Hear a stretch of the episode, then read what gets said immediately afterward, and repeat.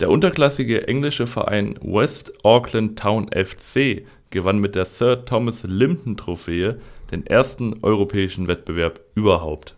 Und damit herzlich willkommen zu einer neuen Folge 100% unterklassig. Ich bin Darian Schmidt und irgendwo den ersten Wettbewerb gewinnen, Mike Werner. Ja, hallo, da sind wir wieder.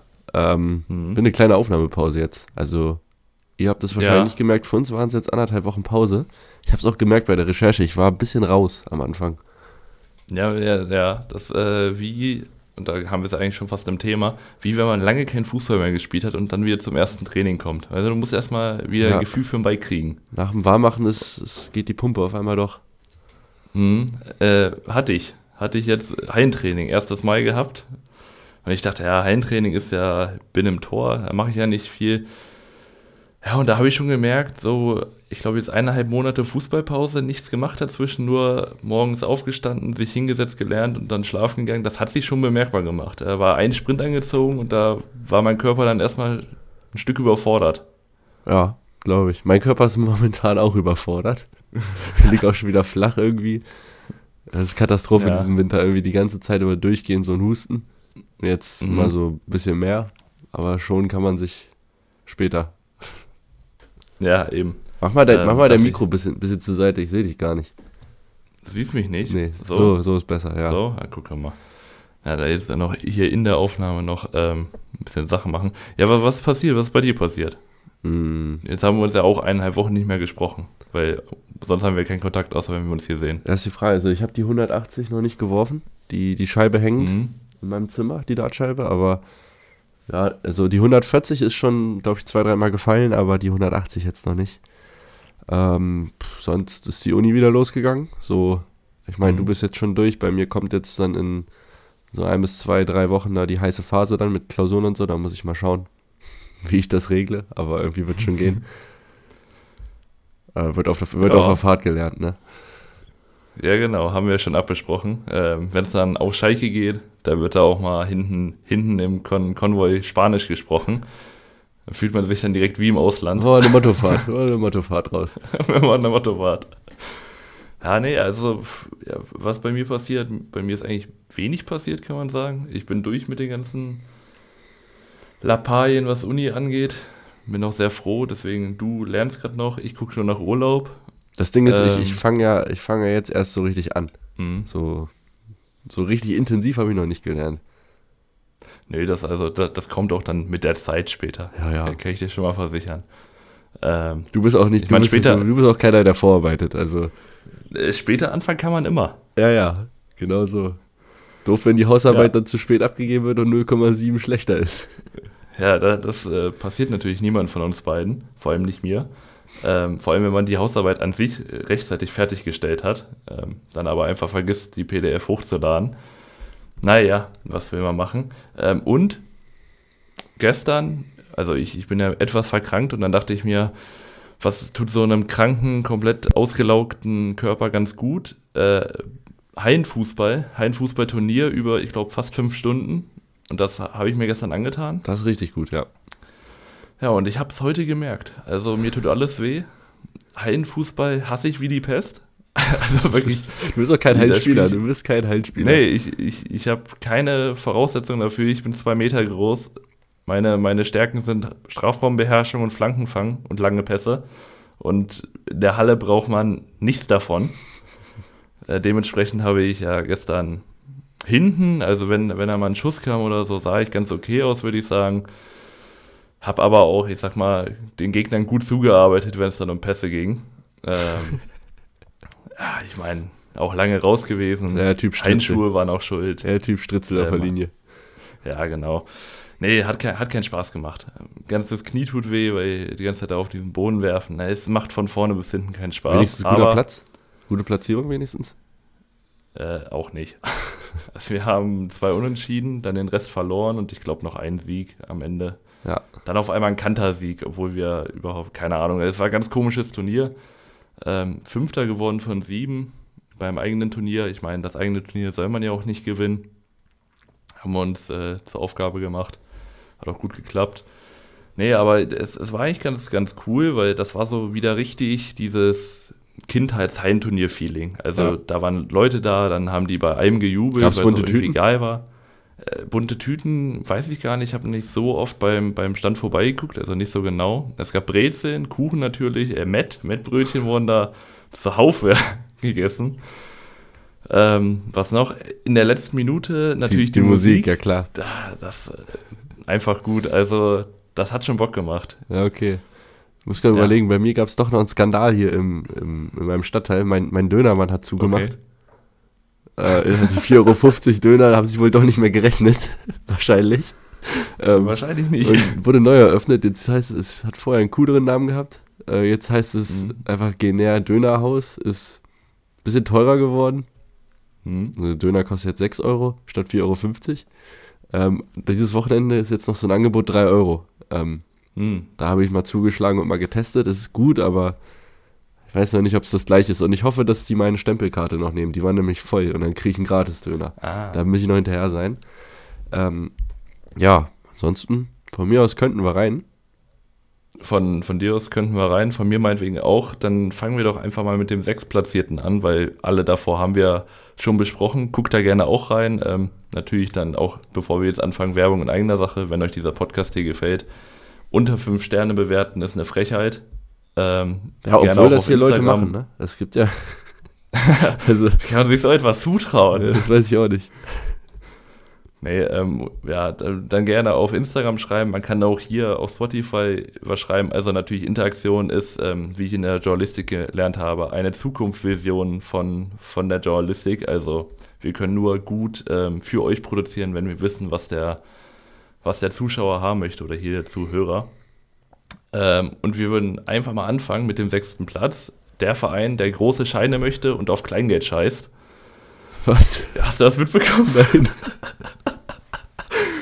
das meinte, glaube ich, der Sportvorstand, weil es gibt ja gerade diese es ganzen um, muslia Es geht um Paderborn. Es geht um Paderborn. Ähm, es gibt die Florent Muslia-Gerüchte, die sich auch gerade hartnäckig halten.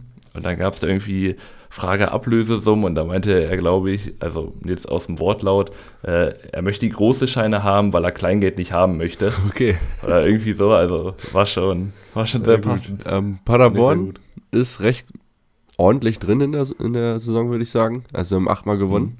drei Unentschieden, sechs Niederlagen, 28 Tore, 28 Tore gefangen, plus null. Ähm, 27 Punkte und ja, nach einem recht durchwachsenen Start haben sich doch gefangen. Und am Ende gab es dann drei Siege in Folge. Ähm, und mhm. laut FODMOB haben sie eine 6,88.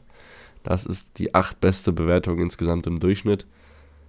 Ja, ähm, Paderborn insgesamt kann man sagen, auf jeden Fall eine solide Zweitligatruppe. Wie siehst du das?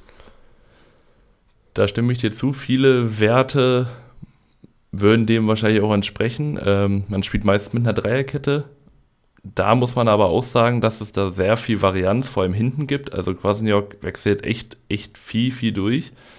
Und das, finde ich, ist auch so ein bisschen das Leidtragen von, von Paderborn, wenn wir jetzt einfach mal bei der Defensive anfangen, weil ich finde, es fehlt ein klarer Abwehrchef. Mhm. Ähm, das häufigste, also die häufigste Abwehr, die man jetzt in letzter Zeit gesehen hat, war Ken Zombie, Muslio und Kurda wenn man sich die drei jetzt mal vereinzelt anguckt, Kind Zombie 6er, 8er, 10er normalerweise gespielt, ja. irgendwo im Mittelfeld unterwegs, jetzt Innenverteidiger. Muss Liu mit leichten Aggressionsproblemen und Koda kommt aus der Regionalliga und ist Rechtsverteidiger. Also ja. irgendwie ist das so ein bisschen zusammengeschustert. Ich hatte mir auch ein paar, paar äh, Formationen rausgesucht. Da, war, da hatte ich was mit Koda, Rohr und Hoffmeier mir rausgesucht. Mhm. Also ähm, man sieht die Varianz da auf jeden Fall. Ähm, Rohr ist ja für mich auch eher ein Sechser, finde ich. Ja. Ähm, Genau, defensiv sind sie auf Platz 10, was die Gegentore angeht, 1,6 pro Spiel. Äh, 24,4 erwartete Gegentore, das ist der sechstbeste Wert. Da haben sie jetzt ja, ein bisschen mehr bekommen, 3,6 als halt erwartet. Ähm, ansonsten ist das recht, ja, nicht so aussagekräftig, weil Paderborn auch eine Mannschaft ist, die gerne den Ball hat, gerne das Spiel macht. Und ja. dann hast du natürlich Werte wie ähm, abgefangene Bälle oder Torverhinderungen. Da hast du numerisch einfach weniger als Teams, die nur hinten drin stehen. Mhm. Von daher muss man das immer mit Vorsicht genießen. Ähm, was mich dann doch gewundert hat, ist, dass sie mit 3,2 Balleroberungen im letzten Spielfelddrittel auf dem vorletzten Platz stehen. Ich hätte ja. sie, ich hatte sie eigentlich im Kopf als eine Mannschaft, die immer recht aggressiv anläuft. Ich meine, man hat ja auch das. Ja, ist doch nicht ähm, so. bis auf Grimaldi hat man ja auch eigentlich das Personal vorne dafür. Auch sehr aktive und schlaue Spieler. Hat mich auch überrascht. Auch bei Interception sind sie letzter. Also halt, ja, dass man den Ball bekommt und dann auch hält. Ähm, Finde ich, passt, passt dann aber auch irgendwie zu Paderborn, weil es fehlt irgendwie so ein bisschen dieses, ja, den Ball auch mal ein bisschen länger halten. Also in den eigenen Reihen zirkulieren lassen, das können sie. Haben ja, ich glaube, auch 55% Ballbesitz um genau. so drumherum. Das ist aber Platz dann den, genau, den Gegner den Ball abnehmen, dann aber auch halten. Das fällt so ein bisschen runter. Was auch ein bisschen dolle runterfällt, ist äh, Yannick Huth, wenn wir gerade schon über die Defensive reden. Ähm, zweitschlechtester und jetzt fangen wir direkt früh mit einem äh, ganz tollen Wert an. Der PSXG-GA-Wert. Das, das hört sich an wie eine Mathe-Formel, ey. Das hört sich ja, wie Mathe an. Habe ich mir auch gedacht. Nochmal bitte, ja. nochmal. Also der PSXG-GA-Wert. Post, Post-Shot also, Expected Goals minus äh, der nach Abzug der Toren, oder? Genau, also die Schüsse, die aufs Tor kommen, die rechnerisch möglich wären für Yannick Huth zu halten, minus den wirklich, also Goals Against Wert, da kann man dann rechnen, wie viele äh, Tore er mehr reingelassen hat, als wirklich nötig waren oder wie gut er eigentlich, ich sag mal, beim Hechten oder beim Verteidigen von Toren ist. Da ist er zweitletzter. Und äh, ich denke mal, wer letzter ist, kannst du dir fast schon denken. Matenia. genau. Ich, kann wirklich, ich, kann, ich bin beeindruckt, dass du sowas überhaupt verstehst. Also habe ich dir nicht zugetraut. Ja, ich meine, es steht ja da. es steht, steht ja auf FBref äh, sehr gut ausformuliert, muss man sagen. Okay, gut. Und äh, ja, als, als, ich das heute gesehen habe, dachte ich, ja, das ist doch eigentlich wieder was ganz Schönes. Ähm, wenn ich die ganze Zeit schon mit irgendwelchen Harakiri-Statistiken vorbeikomme, dann passt das da auch immer schon gut. Ja, ähm, Zudem Hut, auch nicht Hut der hat, Sicherheitsfaktor. Ja, Hut war ja am Ende auch, 76, ja. war ja auch am Ende draußen. Da hat ja Böwing dann gespielt. Ja, genau. Aber Hut, glaube ich, private Probleme hatte. Oder hat. War das? Oh, da äh, habe ich gar nicht. Habe ich nur gar nicht so vielleicht irgendwo am Rande aufgeschnappt. Kann auch sein, dass ich daneben liege und da einfach nur verletzt ist. Mhm. Ähm, Böwing beispielsweise, also das ist jetzt, ich habe keine Werte für ihn, aber jetzt aus der rein, ja, aus, aus diesem wie heißt das, Eye-Test, ähm, er hält mehr als Hut, bringt dir aber nicht die Sicherheit, die Hut hatte, finde ich. Also er lässt ganz gerne auch mal einen wegklatschen, wirkt noch ein bisschen unsicher in der Strafraumbeherrschung, hält dir letzten Endes aber mehr Bälle als Hut. Also irgendwie ist das so, ja, bei den beiden Torhütern nichts Halbes und nichts Ganzes. Hm.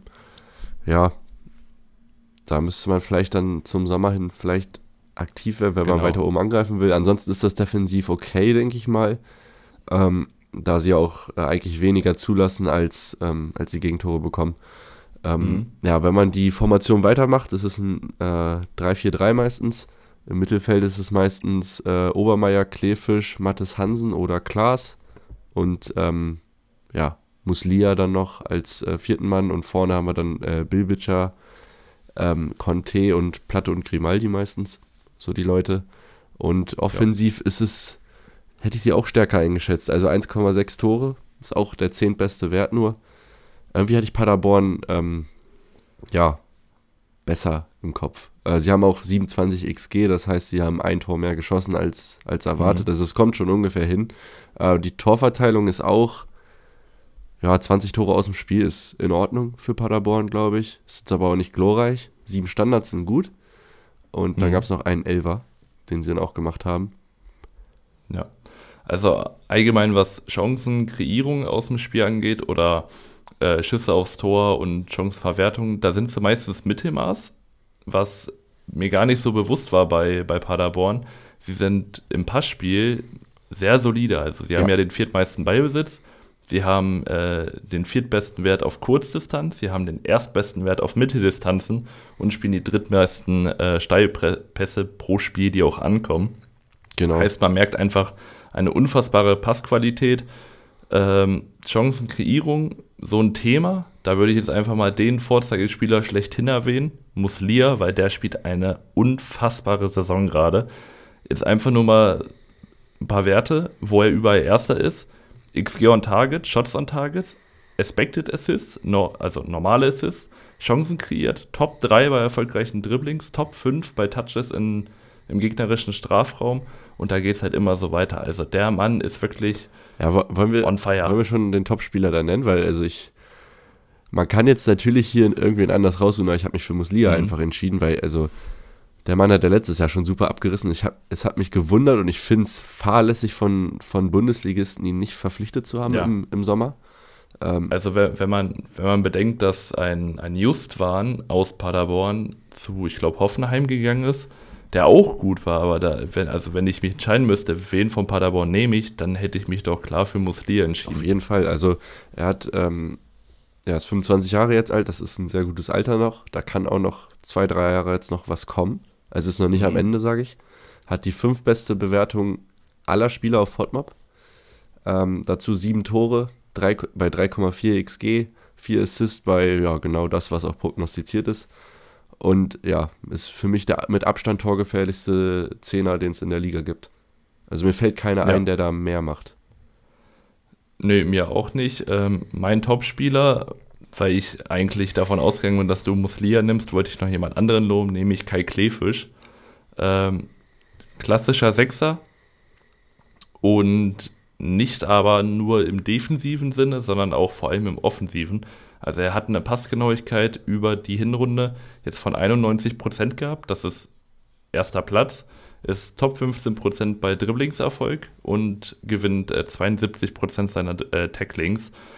Also einfach ein sehr, sehr solider, ja, Sechser einfach. Also sowohl offensiv als auch defensiv immer da, immer anspielbar.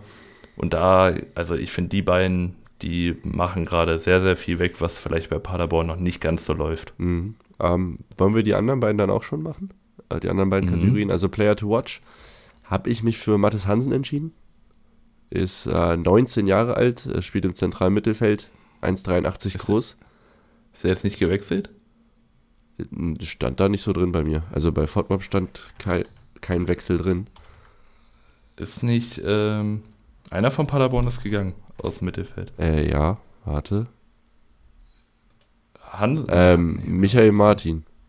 Ah, genau. Ja, gut. Ja. ja alles gut. Ähm, Hansen, ja, 15 Spiele gemacht, 12 davon als Starter mit 19 und das reicht allein schon aus. Für mhm. so für eine Nominierung hier ein Tor gemacht. Er hat ein sehr ordentliches Passspiel bei recht hohem Volumen, also hat ähm, 82,3% Passquote bei, ja, er bringt so pro Spiel 41, 42 Pässe an den Mann. Ähm, das ist dann schon ein guter Wert auf jeden Fall. Ähm, seine Luftzweikämpfe sind schon sehr stark, auch seine Zweikämpfe am Boden. Ist Potenzial vorhanden. Also es könnte auch so ein ähm, ähnlicher Sechser wie äh, Klefisch werden, glaube ich. Mhm. So gutes Passspiel, äh, gut Zweikampf. Ähm, ja, der ist auf jeden Fall interessant. Den sollte man auf dem Schirm haben. Äh, für wen hast du dich da entschieden? Ich habe mich für Laurin Kode entschieden. Äh, ist ja auf dieser rechten Flügelposition am Anfang gestartet. Hat das da, finde ich, auch besser gemacht, als er jetzt auf der rechten Innen-Außenverteidigerposition macht.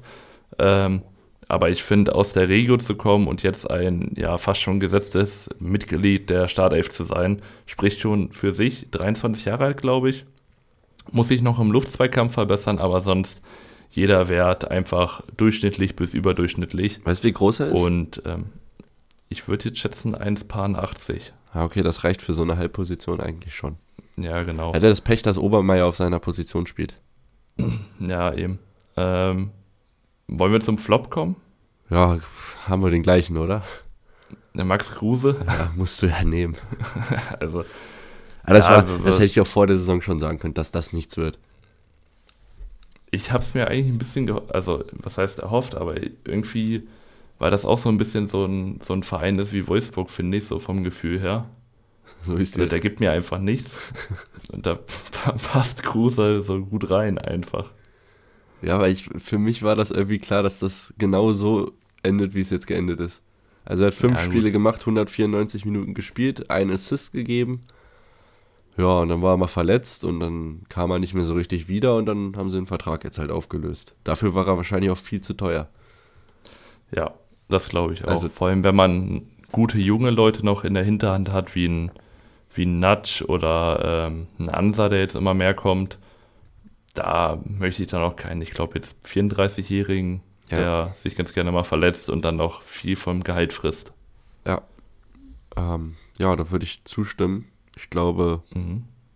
ist, glaube ich, auch so ein Charakter, ich glaube, der in der Mannschaft auch recht schwierig sein kann, in der Kabine, wenn es nicht läuft. Glaube ich auch. Ähm, ja, offensiv war ich noch nicht ganz fertig. Also sie hatten, du hast ja schon erwähnt, relativ im Mittelfeld alle Werte. Ähm, sie schaffen es mhm. aber trotzdem ganz gut, sich Großchancen rauszuspielen. Ähm, das Problem ist halt, dass sie oft nicht in den 16er kommen. Sie haben nur 379 Ballberührungen dort. Das ist der 13. beste Wert. Wenn du halt den viertmeisten Ballbesitz hast, ist das jetzt nicht so viel. Also nee. da müssen wir noch ein bisschen dran arbeiten, in die Räume zu kommen. Ich habe auch ein bisschen das Gefühl, dass man von Muslia doch auch irgendwo abhängig ist. Ich glaube, sehr krass abhängig. Ja, aber also ja. statistisch nicht, weil da, es gibt vier Spieler, die mindestens drei Tore erzielt haben. Mhm. Ähm, das Problem ist halt nur, dass Muslia halt einfach so einen Fokus hat von der Defensive, dass er auch gerne mal zwei Spieler bindet. Und dass man dann Räume kreiert dadurch, die dann andere mhm. haben, die dann wegfallen, wenn Muslia wegfällt. Da würde ich dir jetzt einfach mal zustimmen, auch wenn das so ein bisschen natürlich Interpretationssache ist, aber es hört sich sehr schlüssig an. Ähm, all in all würde ich aber sagen, dass Paderborn schon ungefähr da ist, wo sie sich wahrscheinlich auch sehen und wo ich sie auch sehe. Ich sehe sie nicht unbedingt nach oben noch gehen, vielleicht noch ein, vielleicht auch zwei Plätze abrutschen, aber da, wo sie gerade sind, sechster, siebter, da finde ich es eigentlich schon, ja, schon passend. Ja. Also ich sehe sie jetzt nicht nach oben angreifen. Ja, bevor ich dazu was sage, haben wir noch Transfers, die gemacht wurden, also die durch sind. Mhm. Einmal Köln-Kostons, von MVV Maastricht. Ist ein Stürmer, 24 Jahre alt. Ähm, ist so ein Typ mitspielender Stürmer, so wie ich das jetzt in der Grafik interpretiert habe. Mhm. Ähm, ja, könnte ich jetzt nicht viel sagen zu ihm. Aaron Zehntaf ist von Augsburg gekommen. Ähm, ist ein 19-jähriger äh, linker Mittelfeldspieler. Kann auch, also so die Schiene spielen, eigentlich das, was Paderbo äh, Paderborn auch spielt. Das kann schon funktionieren. Ist ein Perspektivspieler, würde ich mal sagen. Und abgegeben mhm. hat man Tobias Müller, Innenverteidiger zu Magdeburg und Michael Martin zu Sirius. Keine Ahnung, wo das ist. Wo ist Sirius? Keine Ahnung. Ähm, wenn wir aber gerade schon bei Transfers sind, ich habe mich ja auch noch mal ein bisschen umgeguckt und eben gerade ja schon durchklingen lassen, es fehlt meiner Meinung nach so ein bisschen noch dieser klare Abwehrchef bei Paderborn. Und den habe ich mal versucht rauszufinden. Und ich bin eigentlich auf einen ganz coolen Spieler gekommen. Äh, Josh Flint von Volendam aus den Niederlanden. 23 Jahre alt, 1,86 groß, Vertrag läuft aus und ist in den Niederlanden, also in der Eredivise, in den Top 10%, was Zweikämpfe angeht, Top 3%, was Blocks angeht, Top 8%, was raumgewinnende Pässe angeht und Top 12%, was Klärungen angeht ich meine, das schreit schon fast nach ja, sehr soliden Abwehrchef, der auch mal reintritt, wenn es sein muss. 23 Jahre alt heißt, Ver Verbesserungspotenzial ist immer noch da. Er hat einen Marktwert von 400.000. Vertrag läuft im Sommer aus, heißt, ich denke mal, das Geld könnte Paderborn noch aufbringen. Und ein Spieler, der solche Leistung bringt, bringt auch relativ wenig Risiko mit sich. Ja, würde ich erstmal mit, würde ich kaufen so wie du mir jetzt vorgestellt hast. ähm, ja, ich, ich sehe Paderborn aber auch nicht um den Aufstieg mitspielen. Also vielleicht, hm. wenn sie jetzt einen kleinen Lauf starten, dass sie oben ranrutschen. Letztendlich glaube ich aber, dass dann ähm, die Top 4, wie sie gerade sind, äh, ein bisschen zu stark sind. Und von hinten wird Hertha Druck machen, glaube ich. Und äh, ja, da sehe ich sie auch auf 6 oder 7.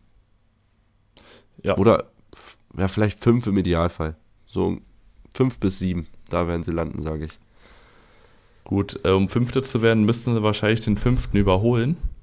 Wäre wär vom Vorteil. Genau, und das wäre nämlich Spielvereinigung Fürth. Die Spielvereinigung Fürth. Und wenn du nichts mehr hast, würde ich da auch hingehen. Ja, können wir machen. Genau. Äh, Fürth ist, ja, wie gerade schon erwähnt, Fünfter, spielt unter Zorniger eigentlich immer das äh, 3-4-1-2. Und im Gegensatz zu Paderborn hat Zorniger eigentlich fast immer die identische Startelf. Ja, und die liest sich wie folgendermaßen. Im Tor ist Urbich, ähm, haben sie ja im Sommer von Regensburg geholt, junger Torwart. Ähm, hatte zwischenzeitlich mal ein, zwei Fehlerchen drin, aber in dem Alter verzeihbar und ja, der, der wird in Zukunft noch äh, in der Bundesliga spielen, bin ich mir sicher. Dann haben wir Dietz, Michalski und Jung in der Dreierkette. Davor, also auf der Schiene, haben wir Asta und Haddadi. Dann ein Zentrum aus ähm, Robert Wagner und Julian Green. Davor Högotta auf der 10 und dann haben wir Lemperle und Sieb vorne. Jede mhm. Woche. Jede Woche eigentlich. Also, es ist wirklich, ich habe mir Paderborn angeguckt und nicht, du findest nicht zwei Spiele hintereinander, wo sie die gleiche Startelf haben. Und dann guckt man sich Fürth an und du kannst gefühlte drei Jahre zurückgehen und da spielen sie immer noch mit der gleichen, mit der gleichen Startelf. Also Zorniger, wenn nichts passiert, dann bleibt er auch einfach dabei. Ja, und man, das, man kann ja auch ja. sagen, es zahlt sich aus, vor allem in der Defensive. Ja. Ähm, da können wir auch gleich mal hinkommen.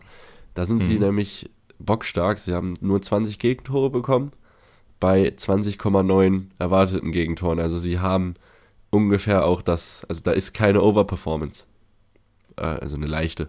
Aber nichts, was ja, jetzt, gut, was jetzt wir kommen, wir kommen gleich noch zu Overperformance in der Offensive ja. bei Düsseldorf, aber äh, das ist, das kann schon ungefähr so, das können die halten, das Niveau. Ähm, ja. Das ist die zweitbeste Defensive. Sie haben 8 mal zu 0 gespielt. Das ist der beste Wert.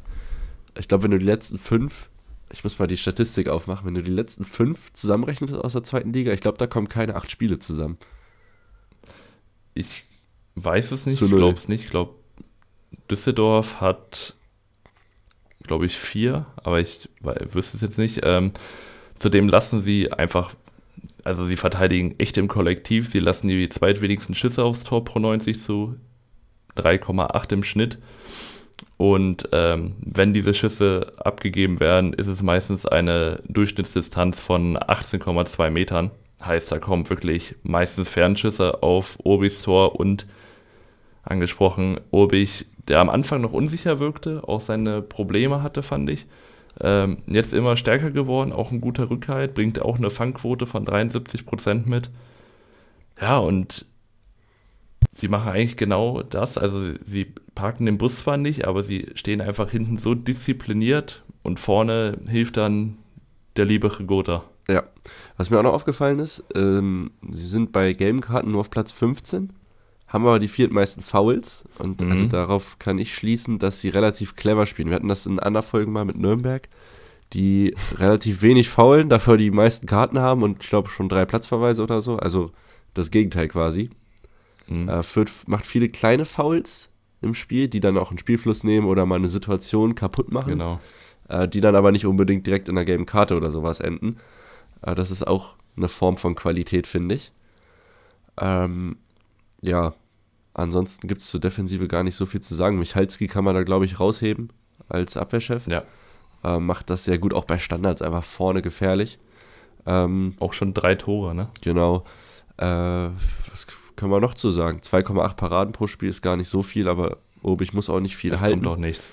Es kommt wenig aufs Tor. Ähm, also die Stärke auf jeden Fall defensive Stabilität. Was sie auch können, ist zu Hause spielen. Da haben sie 20 Punkte geholt. Ähm, dann kann man sich aber auch ausrechnen, was auswärts bei rumkam. Neun Punkte mhm. ist für eine Mannschaft, die oben mitspielt, jetzt nicht so viel. Nö. Ist jetzt nicht überragend. Ähm, ja, und offensiv ist es dann aber leider eher durchwachsen, muss man mal sagen. Also, sie haben 27 Tore geschossen, damit sind sie auf Platz 12. Ähm, ja, sogar 2,6 mehr geschossen als erwartet. Mhm. Also, da performen sie ein bisschen über. Und jetzt kommt das Problem, dass aus dem Spiel kreieren. 15 Tore haben sie da nur gemacht. Und äh, ja, Gotha kann nicht alles.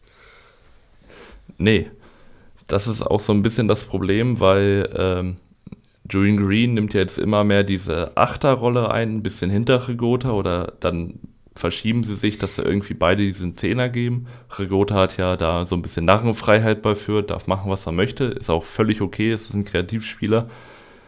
Die letzte Reihe allerdings mit Amindo Sieb und Lemperle sind, finde ich persönlich, relativ identische Spieler, also beide, die gerne in die Tiefe gehen. Und das beißt sich auch so ein bisschen mit äh, den Flügeln, weil die äh, Flügelspieler, also Asta und Haddad, die gehen auch gerne lang. Dann gehen die Stürmer noch tief und Lemperle oder Sieb suchen auch ganz gerne mal die Außen und dann stehen sie sich gegenseitig alle im Weg das ist gerade so ein bisschen so ein kleiner Schnittpunkt. Ähm, Asta, der auch letztes Jahr überragt hat mit seinen Flanken, findet leider gerade auch noch nicht so die Abnehmer. Vielleicht ja, müsste man da halt, gucken, dass man da. Stand auch noch hm? eine Ache vorne, ne? Ja, genau. Jetzt hat man ja einen Schrebeni, aber der ja, Komm hat bis zu. jetzt noch nicht so viel gezeigt. Ähm, aber an sich, also ich, ich finde Lemperle und Sieb erstmal sehr cool im, im Zusammensturm, weil die einfach, finde ich, sehr coole Spieler sind. Aber irgendwie fehlt ja noch so, also ich finde, es fehlt Erfahrung. Das ist ja. so gar nicht dieses, dieses Kaltschnäuzige oder so, das haben die beide, sondern einfach clever sein. Und ja, aber, ich finde, das merkt man noch. Aber auch das, die Kaltschnäuzigkeit würde ich teilweise absprechen wollen, weil wir sind 35 mhm. Großchancen erspielt, das ist äh, Platz 12. Das ist jetzt auch nicht gut. Ähm, 22 davon haben sie auch vergeben, das sind halt auch die zehntmeisten. Also effektiv ist halt auch was anderes irgendwo. Mhm. Ähm, dazu schießen sie halt recht selten aufs Tor für eine Mannschaft im oberen Drittel. 4,9 Mal, das ist Platz 10. Ja, das zieht sich halt so durch die Offensive durch. Die Pässe pro Spiel sind sie auf Platz 8, die Passquote ist auf Platz 9. Äh, sie kommen recht gut in den, in den 16er, das, ist, das funktioniert schon. Ähm, Standards sind halt ihre große Waffe, mit äh, Michalski ja. vor allem. Ja, und dann, ja, ich frage mich so ein bisschen, was ist der Plan, wenn äh, Green mal gesperrt ist und Högota eine Zerrung hat? Da frage ich mich halt wirklich, was dann passiert. Das ist eigentlich ein ganz gutes Thema, weil dahinter wäre man ja aufgestellt mit Jermaine Konsbruch oder Lukas Petkov beispielsweise. Da kommen wir auch zu meinem ersten Flop. Denn Lukas Petkov hatte in der Rückrunde letzte Saison, war ja ausgeliehen von Augsburg an Fürth, letzte äh, Rückrunde, eigentlich sehr, sehr gut performt. Und in dieser Hinrunde kommt er jetzt auf 300 Minuten Spielzeit, kein Scorer, keine Vorlage, kein einziges Mal Startelf ja. und ist eigentlich dieser Mitkreativspieler, der auch eine gewisse Torgefahr mitbringt. Aber irgendwie scheint es da gerade einfach nicht zu klappen wollen. Ja, ich hab, man, man sieht ihn halt auch im Moment, im Moment gar nicht. Vielleicht ja, hat er genau. auch mit Zorniger nicht so den Trainer, der so auf ihn setzt. Ist ja auch noch ein junger Spieler. Ja, also Flop habe ich mich für einen anderen Offensivspieler entschieden, und zwar für Dennis Rebeni. Er hat 15 hm. Spiele gemacht, aber nur drei von Anfang an. 260 Minuten gespielt, kein Scorer, keine Vorlage, kein Tor. Also das ist auch nicht so sein. nicht so gut. Für einen Stürmer meistens schlecht. Und Srebeni habe ich ja auch im Kopf so von Paderborn, das war ja eigentlich ein guter Zweitligaspieler. Ja, eben. Und äh, das ist jetzt aber nicht seine Hinrunde gewesen. Ich weiß nicht, ob da im, ob da jetzt noch mehr kommt in der Rückrunde jetzt, weil also mhm. so viele Chancen wird er nicht mehr bekommen auf jeden Fall. Ähm, die Frage ist halt, ob man ihn dann vielleicht sogar abgeben will. Also ich finde, das kann man von der Tiefe ja. einfach nicht machen, weil die sind überhaupt nicht ja, tief also, vorne. Ja, wenn man ihn abgibt, müsste man halt ein bis zwei Transfers daraus schlagen. Ähm, ich habe mir tatsächlich keine Transfers aufgeschrieben, weil ich das Gefühl habe, das merkt man, finde ich, auch an Zorninger, weil er einfach wenig durchwechselt den Kader. Er mag kleine Kader, also er, er mag, glaube ich, nicht diese 30-Mann-Kader, da kriegt er, glaube ich, eine Krise, sondern so diese 25, 26, vielleicht auch ein bisschen unterbesetzt auf einigen Positionen, aber weil er einfach Vertrauen in eine Elf hat, ja. kommt er damit viel besser klar, als wenn er jetzt zugeworfen wird mit fünf Stürmern, wie es bei, bei Lautern gerade der Fall ist. Ja, das Ding ist halt, also man hat ja mit Rogota auch und jetzt Lemperle zum Beispiel dann auch Spieler, die das offensichtlich mitgehen können, auch jede Woche zu spielen. Mhm. Aber sie sind wirklich dünn aufgestellt. Also hinten nicht, da haben sie genug. Ähm, vorne, Gianluca Itta könnte man noch erwähnen, by the way. Hat wir vorhin, glaube ich, nicht gemacht. Nee. Der spielt auch nochmal eine Rolle. Ähm, aber vorne ist es nur Srebeni und Petkov, die jetzt beide noch nicht so wahnsinnig geglänzt haben, und Lemperle und Sieb. Und im Mittelfeld hast du halt noch Rigotta gelistet, Green, ähm, dann in Konsbruch und Wagner, Kirmozoglu und ja, dann noch Devin Angleberger. Das sind deine. Ja. Das sind alle. Da, da kommt auch keiner mehr. Also fünf, fünf Personen für, für drei, also für drei Positionen. Sechs Personen. Ist ein bisschen also einer ist halt, Angleberger also, ja, ist 20 ich, Jahre. Ich, ich glaube nicht. Ich denke mal, der wird nicht die größte Rolle jetzt spielen. Hat eine Minute gespielt bis jetzt. Ja. Also fünf für drei ist, und vorne dünn. hast du vier für zwei. Ja, es ist. Das ist schon dünn. 4 für 2 geht auch eigentlich. Also bei, bei meiner FIFA-Karriere habe ich gerne, wenn ich zwei Stürmer habe, habe ich gerne fünf. Einfach falls einer sich verletzt. Und wenn ich einen Stürmer habe, dann gerne drei. Ähm, ja, also vielleicht sollte Zorninger ein bisschen mehr FIFA spielen. Dann kann er es auch mal verstehen. Ja, aber sonst würde ich zustimmen. Also Fürth glänzt vor allem durch ihre defensive Stärke, dann aber auch offensiv halt durch Regota, mein Topspieler auch. Ähm, aber offensiv muss da irgendwie was passieren. Ja, äh, finde es gut, dass wir uns ergänzen. Ich habe Topspieler nämlich Julian Green ausgewählt, hm. ähm, mit Honorable Mentions für Ogota, Itter und Michalski. Ähm, ja, Green ist äh, Achter, 28 Jahre jetzt alt, ähm, hat vier Tore erzielt bei 3,4 XG, das ist auch Top 7% auf der 8.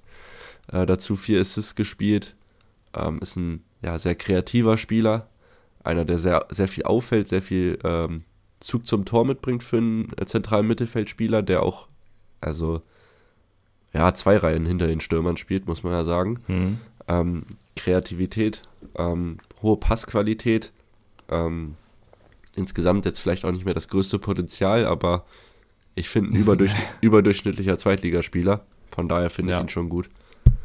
Ich dachte, ehrlich gesagt, ich hatte das Gefühl, dass Julian Green so ein bisschen Entschuldigung, Mike hustet mir hier gerade in die Kamera wie ein Verrückter.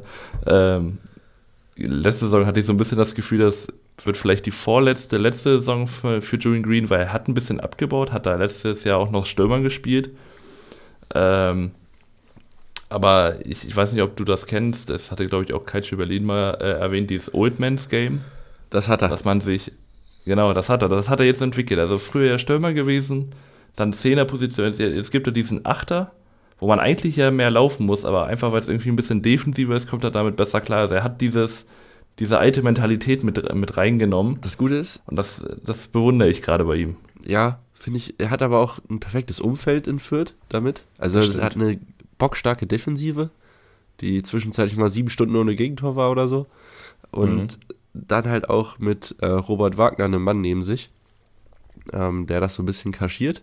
Den habe ich als Player to watch äh, 20, 20 Jahre alt, ähm, spielt eine sehr, sehr solide Saison. Für sein Alter eine sehr gute Saison. Ist von mhm. Freiburg ausgeliehen. Der Vertrag endet im Sommer 24. Eventuell kann man da was machen. Hat ein Tor erzielt, drei Assists gegeben. Also es wird schwer, ihn, ihn zu halten, aber man sollte es probieren.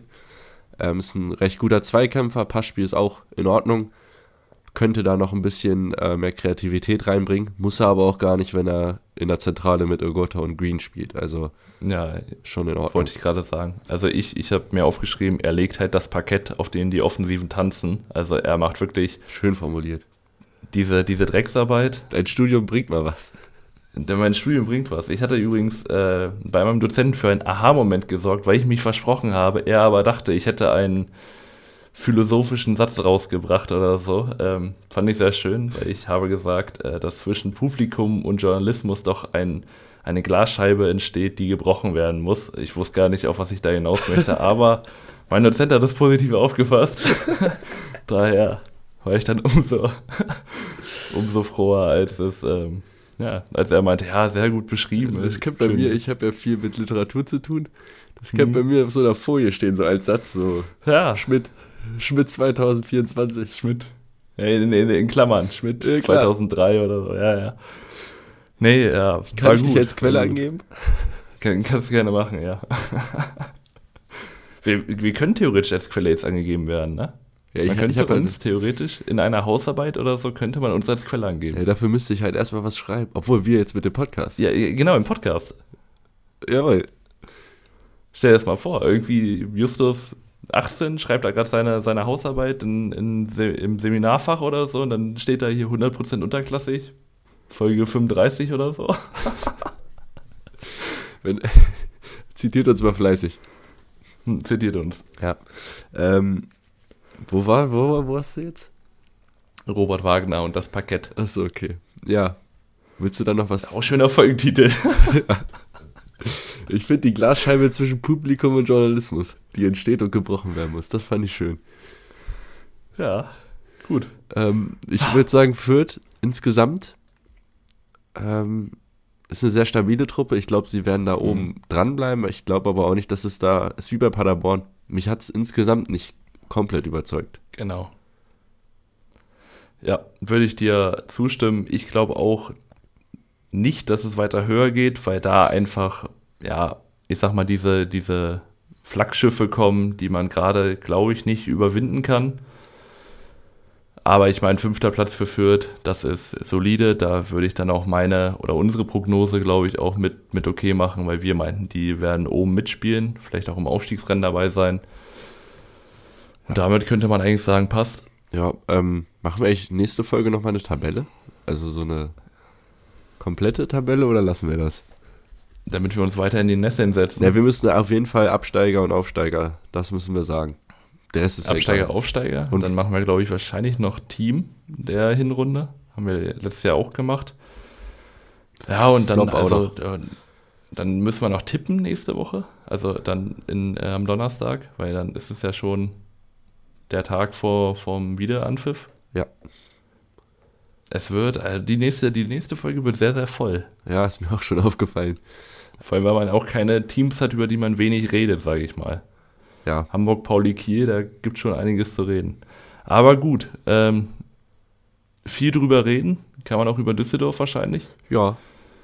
Denn Düsseldorf ist gerade momentan Vierter. Ich weiß gerade nicht, wie viele Punkte Abstand auf äh, Hamburg.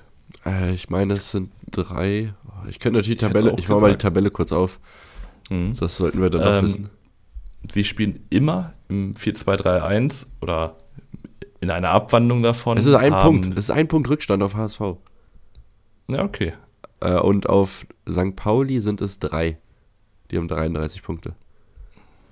Ja, guck mal. Also mehr als zufrieden kann man in Düsseldorf wahrscheinlich sein mit Daniel Thune. Man hat zudem 37 Tore geschossen. Das ist äh, Liga-Bestwert. Und wir haben vorhin schon angesprochen, wie Overperformance das aussehen kann. Das ist in Düsseldorf manifestiert, denn aus 27 Expected Goals 37 zu machen, also eine Overperformance von 10 Toren, das ist schon stark. Ja, da, da spielen auch zwei Spiele rein, vor allem äh, in Elversberg und in Nürnberg. Mhm. Da haben sie beide Male 5-0 gewonnen. Fällt mir gerade so ein. Ähm, insgesamt haben sie neun Siege geholt, drei Unentschieden. Ähm, defensiv stehen sie auch gut mit nur 21 Gegentoren. Ähm, insgesamt halt man merkt, die Truppe ist für den Aufstieg oder fürs Aufstiegsrennen gebaut worden. Sie haben auch mit äh, 6,99 bei Fortmob den drittbesten Wert im Schnitt. Ähm, mhm. Sie spielen das 4-2-3-1, hast du angesprochen. Kastenmeier ist im Tor, dann hast du ja, Gavori, Dewey, äh, Siebert, jetzt wo Zimmermann verletzt ist und äh, seit dieser Hinrunde auch Ioa auf Rechtsverteidiger, Linksverteidiger? Linksverteidiger. Ja, keine Ahnung. Ähm, und dann hast du Doppel-6 mit äh, Yannick Engelhardt, Tanaka und, und oder, also Appelkamp irgendwie da. Und davor die Dreierreihe aus Klaus, Johannesson, Solis und vorne Vermey. So mhm. laufen sie meistens auf. Oder leicht abgewandelt, natürlich, klar. Ja. Ähm, offensiv, lass mal offensiv reinstarten. Weil da sind sie einfach gut. Oh, genau, offensiv reinstarten. Sie geben die äh, drittmeisten Torschüsse pro 90 ab fünf, oder ja, also ja, Torschüsse, äh, 15,6. Problem, sie haben einen Shots on Target Wert von 28 Prozent. Das ist der schlechteste Wert in ich der Liga. Ich schon sagen, weil sie ja Torschüsse Aber, haben, sind sie bei mir auf Platz 12.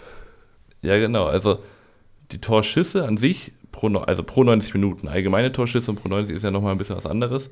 Ähm, die Schüsse on Target sind relativ schlecht, aber die Chancenverwertung von Schüssen aufs Tor ist sehr, sehr gut, weil da ist nämlich jeder zweite Schuss im Tor. Heißt, mhm. es gehen nur 28% aufs Tor, aber davon ist jeder zweite Schuss drin. Ja, ich habe das, man, ich kann das auch noch, ja, das, was aufs Tor kommt, ist, ist meistens drin. Ähm, genau. 41 Großchancen haben sich rausgespielt, das ist Platz 5, also schon gut. Und nur 19 vergeben, das ist auch Platz 5. Also da hast du halt noch so Mannschaften wie äh, Osnabrück, Eintracht, Hannover, die jetzt sich allgemein nicht so viel rausspielen und dadurch halt auch weniger mhm. verballern. Von, also Düsseldorf ist sehr effektiv. ja. das, ich glaube, das wird jetzt hier klar. Ähm, sie haben 25 Tore aus dem Spiel schon erzielt. Das ist, boah, ich müsste man nochmal beim HSV und St. Pauli und Kiel nachgucken, wie es da aussieht, mhm. aber spielen damit auf jeden Fall da oben mit. Acht Standardtore sind auch eine Nummer auf jeden Fall. Drei Elfer und ein Eigentor gab es auch. Ähm, insgesamt ist Düsseldorf eine Mannschaft, die gerne den Ball hat, 53,6 Prozent. Mhm. Ähm, sie haben die fünf meisten Pässe pro Spiel, auch die drittbeste Passquote, spielen auch gerne mal einen langen Ball, der aber gut ankommt. Und äh, ja, am 16er sind sie auch häufig, da haben sie die sechs meisten Ballkontakte. Das ist eine sehr gute Offensive. Ja, und es geht vor allem noch weiter, denn sie sind Dritter bei meiner Lieblingskategorie äh, Kategorie Progressive Carries. Also heißt, sie tragen viel den Ball, relativ wenig in den Strafraum rein. Ich glaube, da sind sie 13. Aber dadurch ähm, eröffnen sich natürlich Räume für Flanken. Sie geben nämlich die meisten. Insgesamt haben sie schon 427 Flanken gegeben in den Strafraum. Und ich sag mal, wenn man jemanden wie Vincent, äh, Vincent Vermey da rumlaufen hat, dann bietet sich das wahrscheinlich auch an. Ja, dann flankt den Ball bitte rein.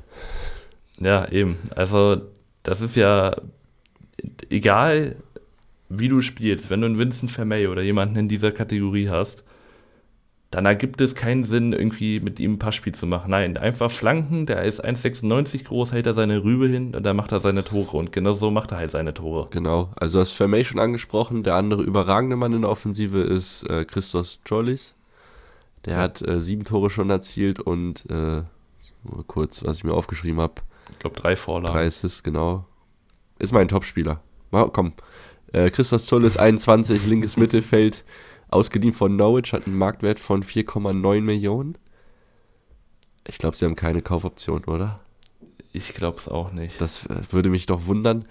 Ähm, aber seine hohen Werte sind nicht mal eine große Überperformance, ist leicht. Also es sind 6,5 XG bei sieben Toren und mhm. 2,39 Expected Assist bei drei Assists. Also das geht alles noch. Und das ist so ein Prototyp Flügel, wie man den sich eigentlich baut. Also der ist schnell, trickreich, gut im Dribbling, Zug zum Tor. Ja. Machst du genau. ja nichts falsch mit. Und das letzte, was du angesprochen hast, nämlich dieser Zug zum Tor, den sieht man auch ganz gut aus seiner Heatmap, denn es geht wie so ein L oder wie so ein J, so ein bisschen aufs gegnerische Tor einfach zu. Das heißt, er läuft ganz lange die Linie runter und dann kann man richtig sehen, wo er so 25 Meter vom Tor einfach den Weg nach innen sucht. Und das, ja, ich meine, das bringt er auch einfach durch die Torgefahr, hat einen sehr, sehr guten Fuß und hat das jetzt auch einfach schon in Scorern bewiesen. Mein Top-Spieler ja, ist, ist die Laterne vorne drin, das ist Vincent Vermey. Ich finde den so geil. Den haben wir letztes Jahr äh, gespottet bei Freiburg 2, meinten, er muss in die zweite Liga. Jetzt ist er da und reißt das Ding da einmal komplett auf, auf links. Das fühlt sich so gut an. Das fühlt sich, ja, bei, jedem Tor, sehr, sehr gut an. Bei jedem Tor von Vermey freue ich mich. Ja, und ich finde ihn auch irgendwie sympathisch. Also ich, ich kenne ihn nicht persönlich oder so, aber er sieht einfach sehr sympathisch aus. Ja. ja. Also, ähm, was mir auch gefällt, ähm, auch was Assist angeht. Da haben wir drei Spieler mit mindestens drei Assists. Appelkamp mit sieben, Johannes von vier und Solis drei. Also das ist alles schon irgendwie auf mehreren Schultern verteilt. Und mhm. ähm, ja, können wir eigentlich schon zur Defensive kommen? Oder? Ja. Defensiv sind sie die drittbeste Mannschaft nach ähm, St. Pauli und Fürth. Haben ähm, 21,2 Expected Gegentore und sie haben 21 bekommen, glaube ich. Von daher mhm. passt das ziemlich genau, 4 mal zu 0. Und ja, man lässt, also man hat auch wieder das Problem wie Paderborn, dass man viel den Ball hat, daher so manchen Statistiken nicht ganz genau. vorne dabei ist. Und das ist mein Fazit für diese Abwehr. Man schafft es, den Gegner relativ weit vom Tor fernzuhalten, sodass es gar nicht erst groß gefährlich wird. Mhm. Ja, da stimme ich dir zu, äh, wo du gerade schon die Schüsse ansprichst gegen, also sie, sie lassen sehr, sehr wenig Schüsse zu, sind da, also lassen die drittwenigsten Schüsse pro 90 zu. Dafür landen die Schüsse, die dann aber zugel äh, zugelassen werden, meistens auf dem Tor. Also im Schnitt 37% der Schüsse landen auf dem Tor. Und dann ist da natürlich jemand wie Kastenmeier, der erstmal 75% seiner Schüsse pariert und die in 74% seiner Fälle auch noch fängt. Einfach ein Torwart, den du dir wünschst, der eine Mentalität hinten ausstrahlt, eine Sicherheit, wo du auch kein Problem hast, wenn da mal ein Schuss draufkommt, der wahrscheinlich auch mal für den Spaß zu haben, ist gut für die Kabine. Davor die Reihe mit, äh, mit Dewey einfach eine Bank. Vor, De, vor Dewey hätte ich Angst.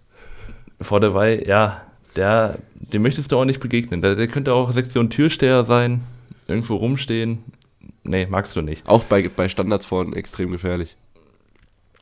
Daneben jemand, vor dem man wahrscheinlich keine Angst hat, Jami Siebert. Ähm, oh, doch, tut doch, mir ein bisschen doch, weh. Doch, also so, wenn man ihn sieht, ja, aber... Ich will, will nur an die Szene erinnern, äh, Viktoria Köln gegen Kaiserslautern, ja, ja. werde ich nicht vergessen. Äh, ich, ich finde den Typen auch an sich sehr cool, ähm, ist aber leider mein, mein Flop-Spieler geworden, weil ich glaube, man hat auch nicht geplant, dass er äh, Startelf spielen wird, vor allem über so einen langen Zeitraum. Er tut wahrscheinlich auch diese Pause jetzt ganz gut. Ähm, Ho André Hoffmann ist zurück äh, als Kapitän, glaube ich, als Kapitän. Ähm, und Siebert war wahrscheinlich so als Reinwurfspieler gedacht und da sehe ich ihn auch, weil er halt sehr, sehr gut eigentlich in Zweikämpfen ist, aber ich glaube, das kann er nicht über 90. Also er hat immer diese Flüchtigkeitsfehler drinne, wo er mal einen Aussetzer hat, wo er sich falsch entscheidet. Und das dann über 90 zu sehen, tut dann immer mehr weh, als wenn man es über 20 sieht, weil da kann er nicht so viele Fehler machen. Ja. Und ich glaube, das könnte ihm erstmal ganz gut tun wieder. Ja, ich habe auch überlegt, ob ich ihn nehme, weil also generell bei Düsseldorf einen Flop-Spieler zu finden, ist gar nicht so mhm. einfach. Ähm, ich hatte auch Siebert als erstes im Kopf, aber dann habe ich mir auch gedacht, der, der Junge ist, ich glaube, 22 oder so jetzt. Ja. Es ist noch extrem jung. Oder jung. Dann dachte ich mir, ja, komm, lässt du mal den Flop leer. Düsseldorf ist eine gute Mannschaft. Ich habe keinen Flop-Spieler. Und ja. Ähm, ja. Hätte noch über Ginczek reden können, aber der ist ja jetzt auch schon weg. Genau, Ginczek wurde abgegeben zu, zu Duisburg. Duisburg. Genau. Ähm, Player to watch, wen hast du da? Ähm, du hast vorhin nicht gewusst, auf welcher Seite er spielt. Ich weiß natürlich, weil er Linksverteidiger ist und auf den Namen äh, Emanuel Ioha hört. Finde ich einfach geil, ist ja eigentlich ein gelernter Stürmer, ist dann auf den Flügel gegangen und ist jetzt Linksverteidiger mit 1,91, macht das da aber sehr, sehr gut. Und mein Player to watch, weil Düsseldorf ist eigentlich mit so vielen coolen Spielern ausgestattet, dass Ioha so ein bisschen darunter fällt. Und deswegen einfach, guckt euch den mal an. Ja, vor allem jetzt, wo er nicht mehr den offensiven Output haben kann. Genau. Also, äh, ich habe mich für Ishak Bergmann Johannesson entschieden. Er ist 20 Jahre alt, ähm, ist so zwischen 8 und 10 irgendwo zu Hause. Mhm. Ähm, ist ein Spieler mit einem sehr guten Passspiel, hat schon vier Assists gespielt. Ähm, auch eine gute Qu äh, Passquote, 85,2 Prozent. Äh, auch die langen Bälle kommen schon sehr gut. Ähm, eine Chancenerarbeitung, also eine Kreativität, die er mitbringt, kann seine Mitspieler gut einsetzen. Äh, dazu ist er auch ein Spieler, der mal einen aussteigen lassen kann. Das macht er jetzt nicht jedes Spiel achtmal, aber er kann es. Mhm. Und ähm, ja, wo er sich halt verbessern kann mit seinen 20 Jahren, ist noch ein bisschen die Defensivarbeit nach hinten. Aber das ist so eine typische, das ist eine Zehnerkrankheit. Also ja. ist jetzt ist, nichts also, Ungewöhnliches. Ja, verstehe ich. Also, ich meine, man kennt es ja selber, früher gespielt, wollte man ja immer Tore machen. Ähm, aber ich finde, das merkt man auch bei jungen Sechsern oder bei, bei jungen Außenverteidigern, die sind auch immer noch alle zu offensiv. Ich, ich verstehe gar nicht, wie das geht, weil ein Sechser bist du ja eigentlich gar nicht so offensiv gefordert oder eigentlich gar nicht so eingeplant, offensiv zu spielen, dass man dann doch immer nochmal als Sechser oder als, als junger Spieler den Drang nach vorne verspürt, verstehe ich gar nicht, weil ich glaube, wenn ich 19 wäre, bin ich ja zum Glück nicht mehr, und in der Bundesliga spielen würde, spiele ich leider nicht, ähm, hätte ich wahrscheinlich Ganz erstmal so ein bisschen Respekt nach vorne zu gehen.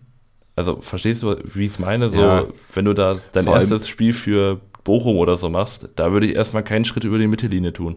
Ja, vor allem, wenn ich halt, also Innenverteidiger, Sechser, Außenverteidiger, irgendwie ja. sowas bin, wo ich hinten halt erstmal, wenn das meine Kernaufgabe ist, würde genau. ich wahrscheinlich auch so machen.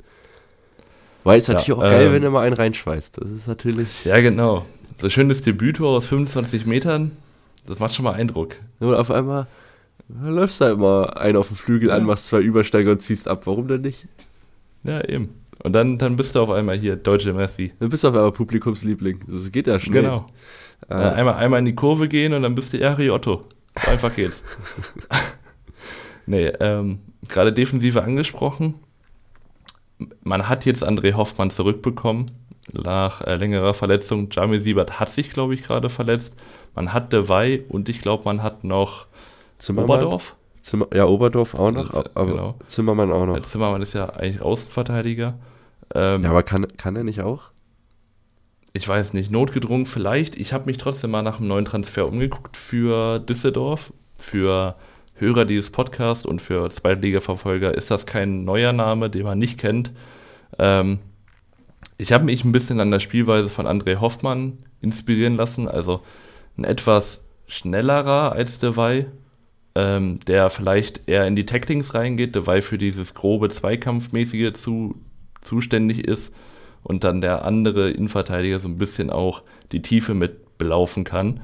Ähm, könnte das, also Hoffmann könnte das übernehmen, hat das auch eigentlich ganz gut gemacht, ist ein gutes Gegen, ist ein guter Gegenpart zu dabei, aber weil er lange raus war, habe ich gesagt, pass auf, Jakov Medic wäre doch eigentlich mal Medic. in der zweiten Bundesliga ganz geil.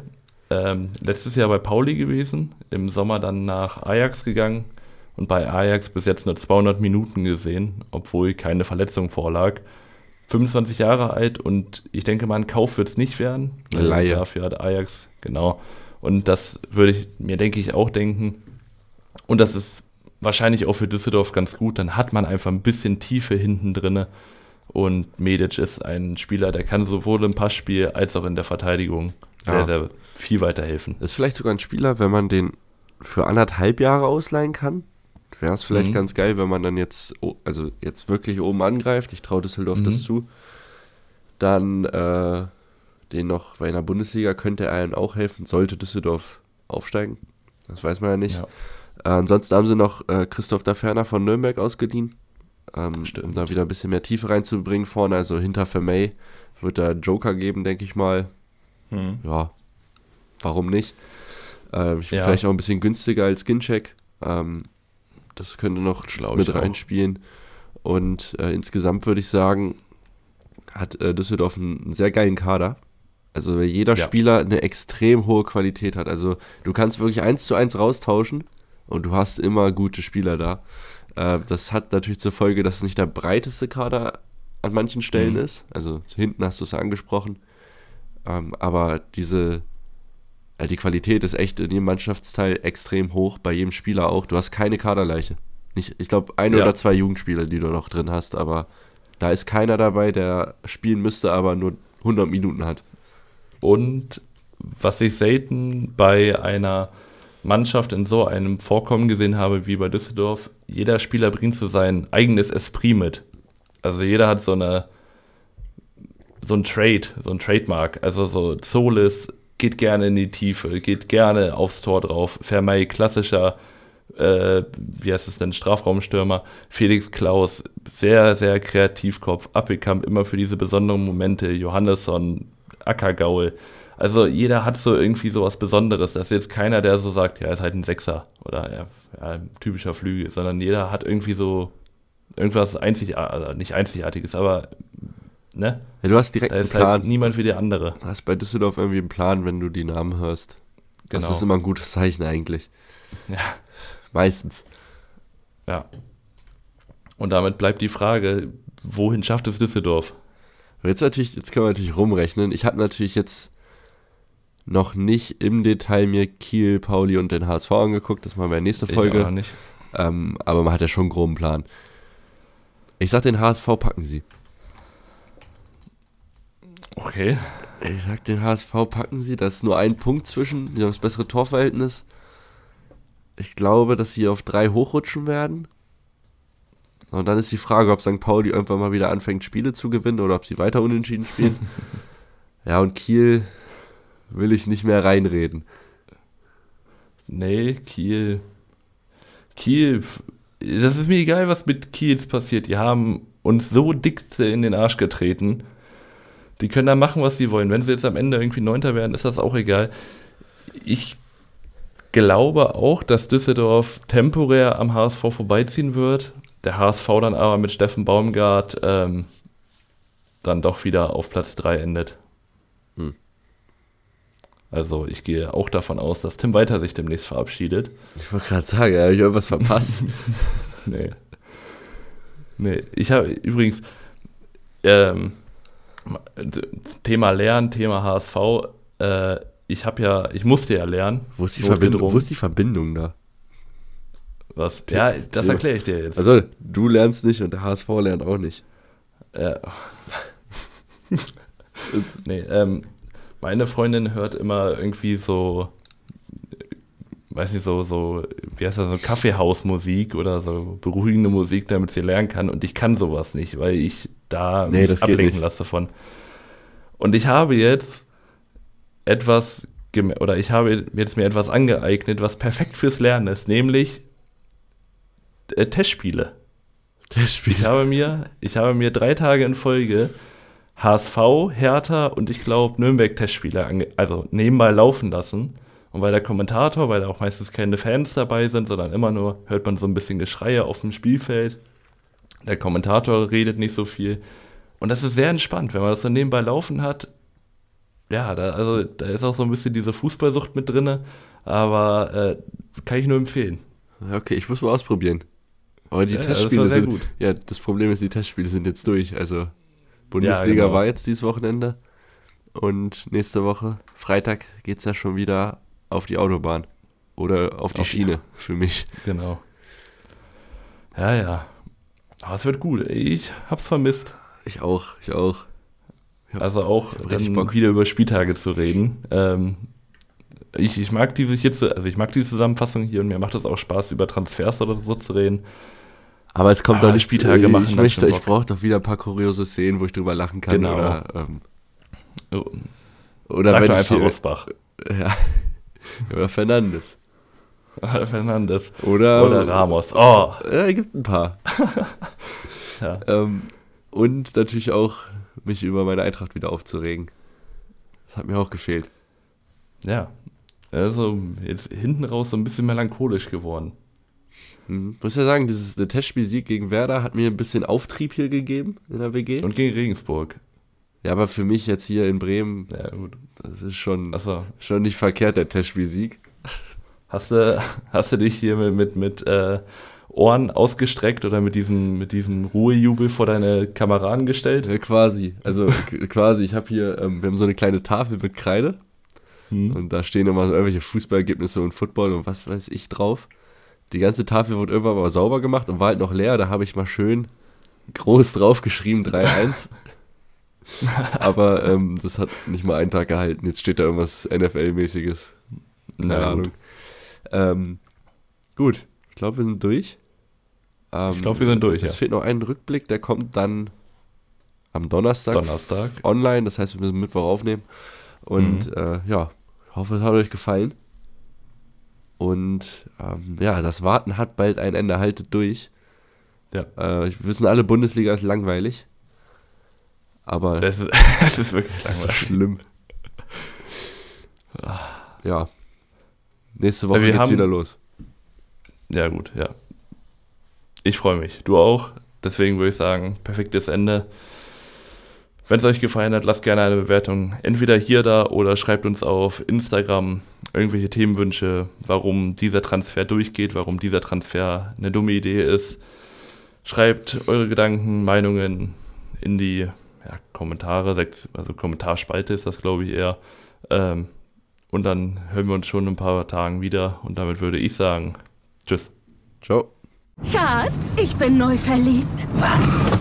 drüben. Das ist er. Aber das ist ein Auto. Ja, eben. Mit ihm habe ich alles richtig gemacht. Wunschauto einfach kaufen, verkaufen oder leasen. Bei Autoscout24. Alles richtig gemacht. Wie baut man eine harmonische Beziehung zu seinem Hund auf? Puh, gar nicht so leicht. Und deshalb frage ich nach, wie es anderen Hundeeltern gelingt, beziehungsweise wie die daran arbeiten. Bei Iswas Dog reden wir dann drüber. Alle 14 Tage neu mit mir, Malte Asmus und unserer Expertin für eine harmonische Mensch-Hund-Beziehung, Melanie Lippisch. Ist was, Dog? Mit Malte Asmus. Überall, wo es Podcasts gibt.